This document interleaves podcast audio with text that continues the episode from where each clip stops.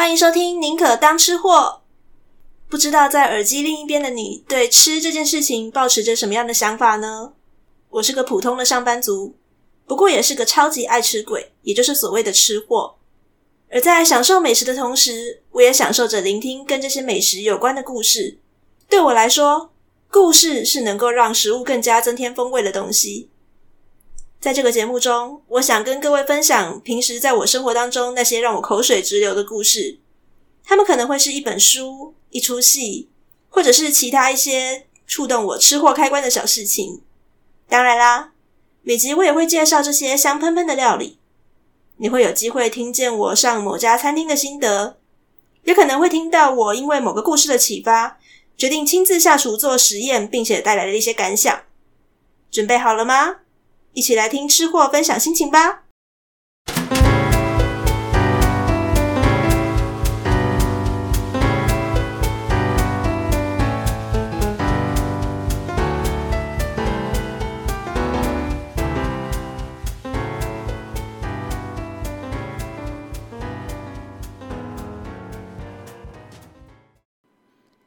安安，各位，欢迎收听《宁可当吃货》。延迟了一年举办的东京奥运，二零二零东京奥运到现在开打已经超过一个礼拜。不知道大家是不是跟我一样，因为先前两个多月每天被关在家里面实在太无聊，好不容易有一件振奋人心的事情，结果就每天非常认真的在追赛事呢？那也庆幸这一届的中华队国手们，我们这一届选手真的是表现有够赞的。就算没有观众，可以到实地去为他们加油。到目前为止，已经创下了历届最好的成绩了。尤其是像昨天晚上的羽球男双，王齐麟跟李阳的表现真的是令人非常的激赏诶，第一次进奥运就可以拿下金牌，令人非常感动。那今天就要来借着奥运的热潮，跟大家讲一讲一些关于古代奥林匹克运动会的一些小小的趣事，让介绍给大家知道古代的奥林匹克运动会是怎么样的运作的。本来这个主题应该是要在上个礼拜奥运开幕的时候就做了，但大家也知道七月二十八号礼拜三是土用丑日，所以我应该先做土用丑日嘛。那奥运反正呢，到下个礼拜都还在打，而现在的赛况呢，已经是越来越让人家觉得心情澎湃激昂了哦。像今天是八月一号礼拜天，我们就有两场夺金的希望。所以我希望今天这个特别篇，我可以就是短短的，然后做一下介绍，让大家大概了解一下古代的奥运是怎么样运行，以及一些呃我所查到的资料相关的古代奥运他们会吃什么样的美食。那现代的希腊人大概是吃什么样的食物？嗯，希望可以做短短的啦，因为我本身不是一个很会剪片的人，所以我怕拖太久，晚一点我看不到李志凯怎么办？嗯，好，开始了。那也希望大家听完这一集之后，可以刚刚好承接上。为今天的我们的李智凯跟戴子颖加油！先来问问各位听众朋友们一个问题哦，各位知道奥林匹克运动会这个名称是从哪里来的吗？好啦，其实我知道我们的听众朋友们大部分都见多识广，就想说我问这什么小儿科的问题。根据文献记载啊，第一次的奥林匹克运动会是在西元前大概七百多年前的时候就已经举行了。那它的地点呢，是在伯罗奔尼撒半岛西部的奥林匹亚村，也因为这个样子，所以才会被命名叫做奥林匹克运动会。大家都知道，奥林匹亚、奥林帕斯山，他们就是希腊神话当中，呃，众神聚集在的地方嘛。所以，古代的奥运也跟敬神活动跟这些神话有着还蛮密切的关系。那我这边能够查到的资料啊，关于古代奥运的起源，其实有蛮不同的几种说法。但都跟神话有一点关系了。其中一个说法是说呢，伯罗奔尼撒半岛这个地名，它的由来就是有一位半神英雄叫做普罗普斯，那他就是一个伟大的英雄，后来呢也成为了就是这个地方的国王。所以呢，奥林匹克运动会呢就是一个固定举行的活动，为了就是为朝他供奉的活动这样。另外还有两个比较广为流传的说法。其中一个呢，是主角是半人半神的大力士海克力斯，就是宙斯的儿子之一啦。那他曾经在奥林匹亚这个地方举行的比赛获得了胜利。为了要纪念海克力斯，是说，那我们每四年就来举办一次比赛来纪念这件事吧。我自己是这个的这个说法听起来，海克力斯是不是一个有点好大喜功的人啊？另一个说法是我自己觉得听起来比较认同一点点的，那是因为古希腊不是城邦联盟嘛，各个城邦各自为政，所以他们彼此之间有很多的战争，像雅典啊跟斯巴达之间就不断的打来打去。那有一位叫做伊菲托斯的古代英雄啊，他也是觉得说大家这样成天打来打去怎么行呢？所以呢，他就到了古代的神殿去询问了所谓的德尔菲神谕。德尔菲神谕就是一些会预言的女祭司啊，他们专门传达神的语言这样子。那他就问德尔菲神谕说，要怎么样把人民从战争的苦难当中解救出来呢？而这些女祭司呢，就跟伊菲托斯说呢，你要定期的举办一些竞技比赛，来彰显对希腊诸神的荣耀。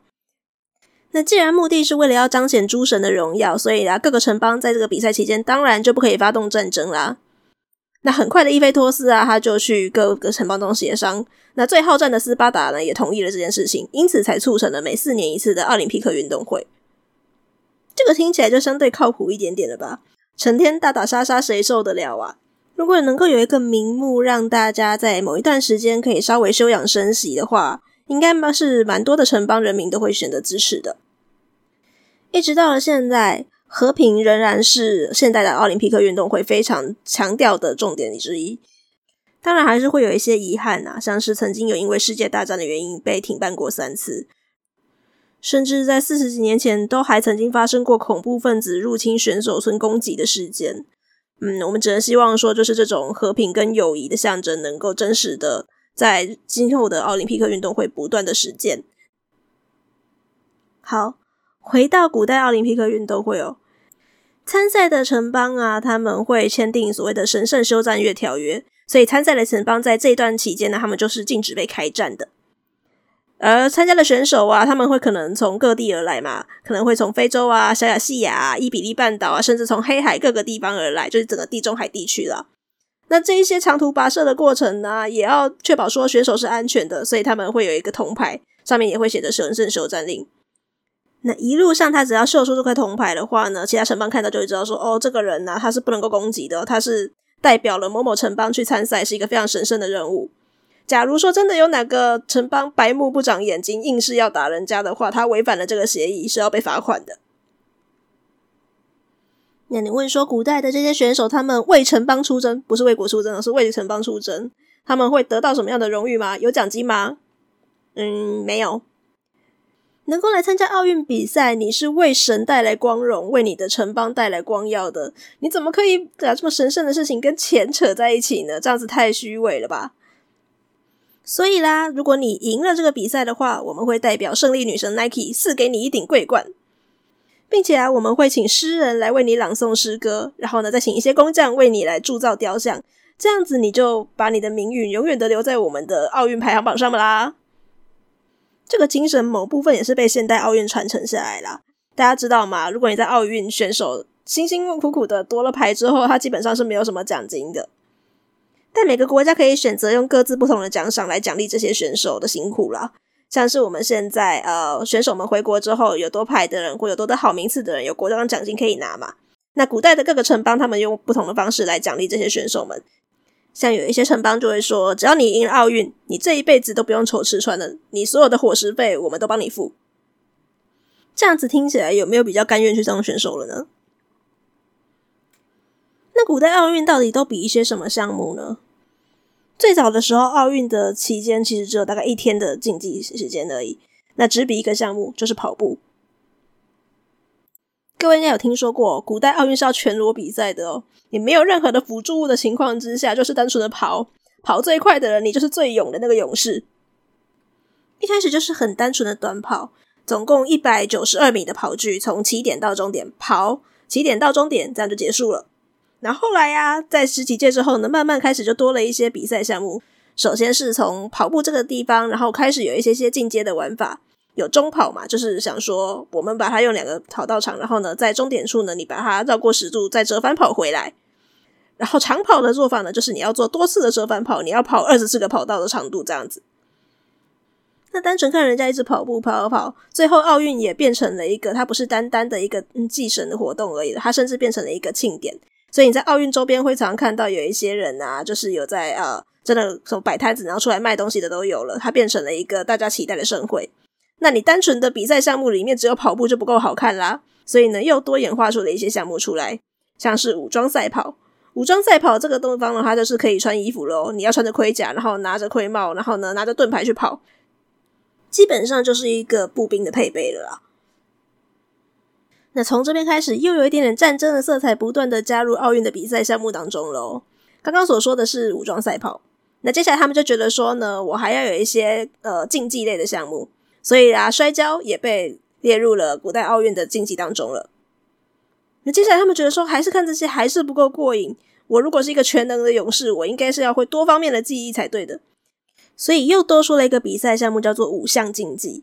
那五项竞技就包括了一个人要完成五个项目哦，分别是赛跑嘛，然后跳远、跟掷铁饼、掷标枪、跟摔跤。那现代奥运基本上没有那么多打打杀杀的项目，但他们还是会想办法从各个方面呢去找出一些些方式来致敬古代奥运。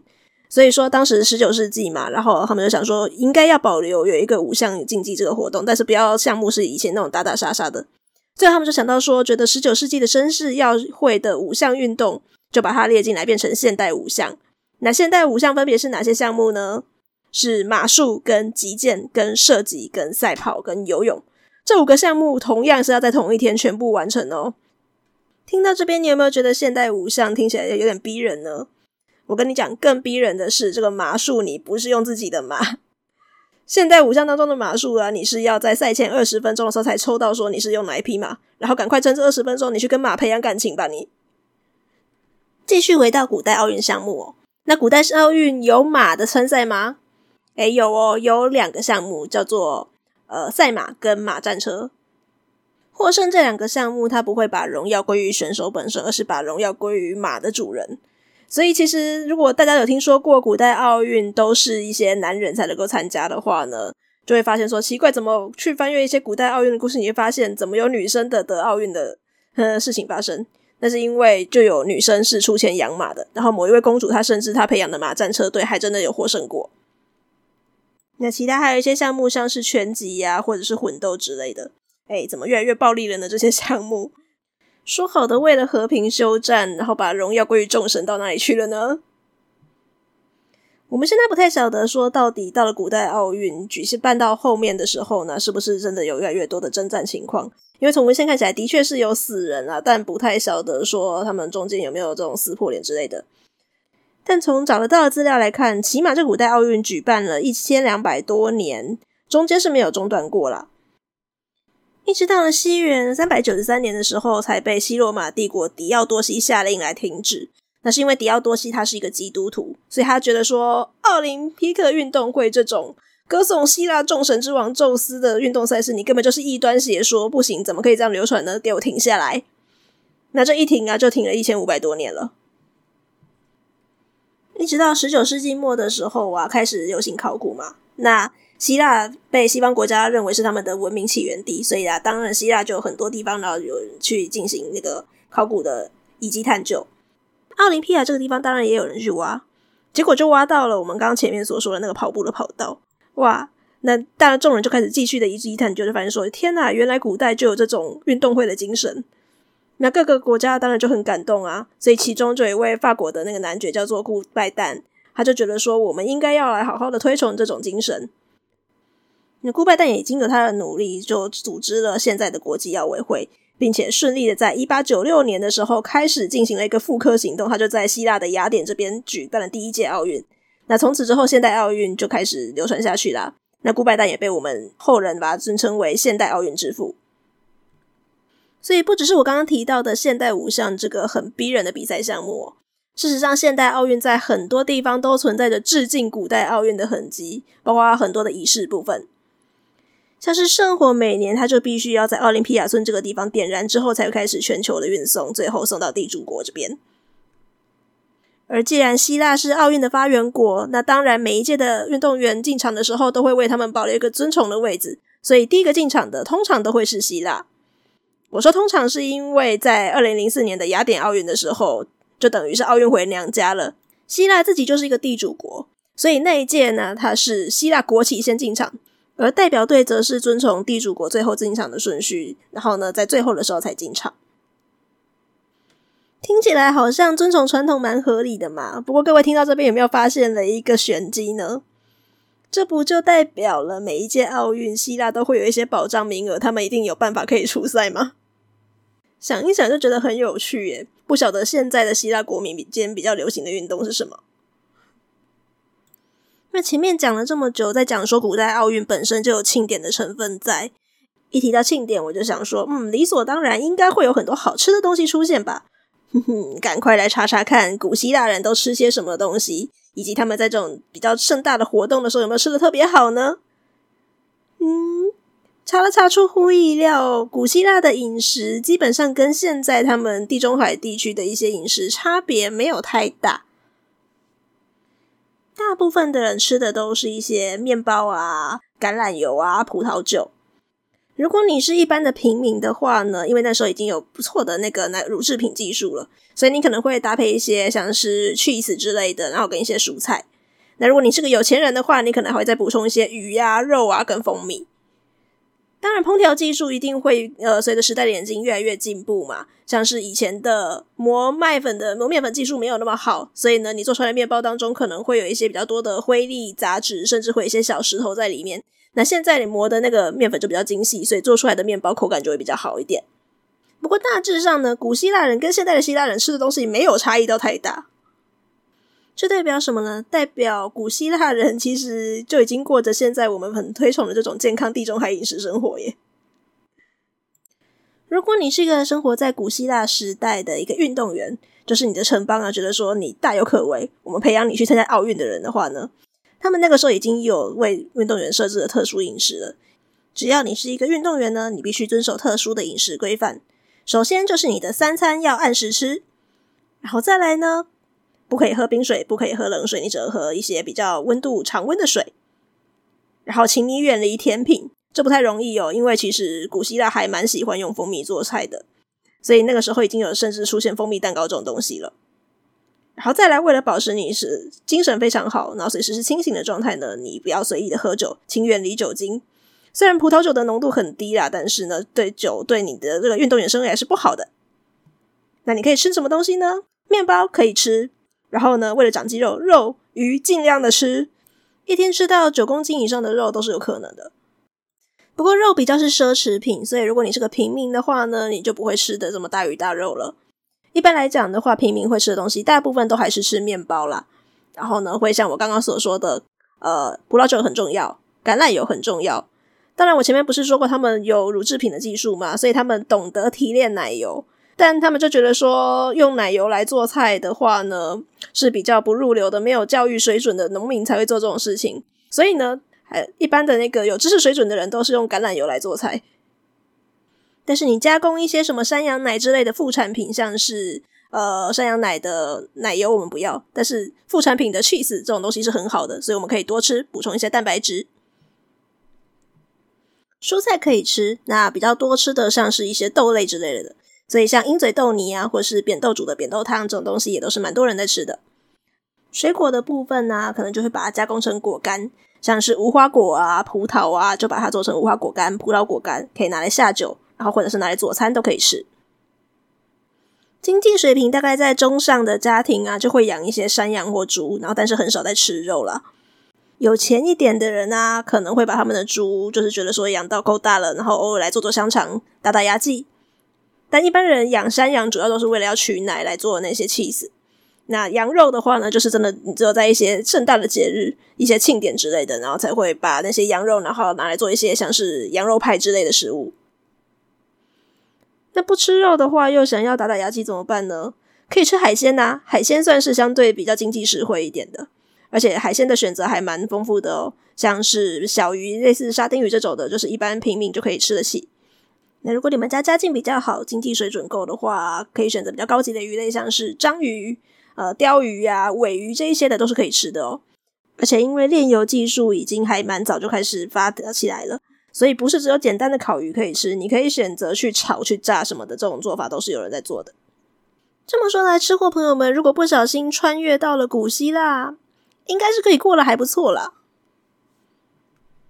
我这辈子目前为止吃过一次的希腊料理的话，就是一个叫做希腊酒吧的餐厅。那个时候我是选了他的商业午餐来吃，所以前菜上了一道蔬菜扁豆汤，然后橄榄油的沙拉是前菜，小菜的话就配那个炸沙丁鱼。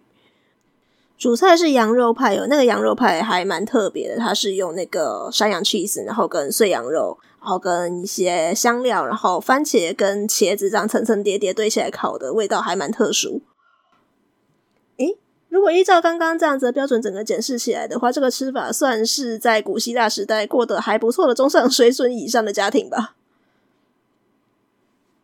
那等疫情整个确定比较安稳一点，然后餐厅也都开放内用，让我比较敢正式的去内用之后，我再来挑战看看，依照古希腊的平民的饮食原则，我可以吃到什么样的食物，然后再跟大家分享心得。我才应该会吃的蛮开心的啦，因为看起来是没有什么我觉得很雷的食物。录完这一集喽。等等就要来剪片，希望可以顺利的在李志凯选手跟戴资颖选手上场之前呢，顺利的把这一集节目上架完。希望我们的鞍马跟羽球女单可以顺利的拿下牌。各位听众朋友们，在这几天看奥运赛事的时候，都搭配什么食物呢？我好希望你可以留言告诉我们。那如果你使用的是 Apple Podcast 的话呢，不妨就在我们的 Apple Podcast 上面留言，告诉我说你在看奥运的时候推荐吃什么，或者是说你这几天都吃了些什么东西呢？那假如你用的不是 Apple Podcast 的话呢，没有关系，我们也有 FB 跟 IG，同样都叫做宁可当吃货，只要你有来留言互动，我都会看得到哦。那我是宁可当吃货的克宁，我们下次再见，拜拜。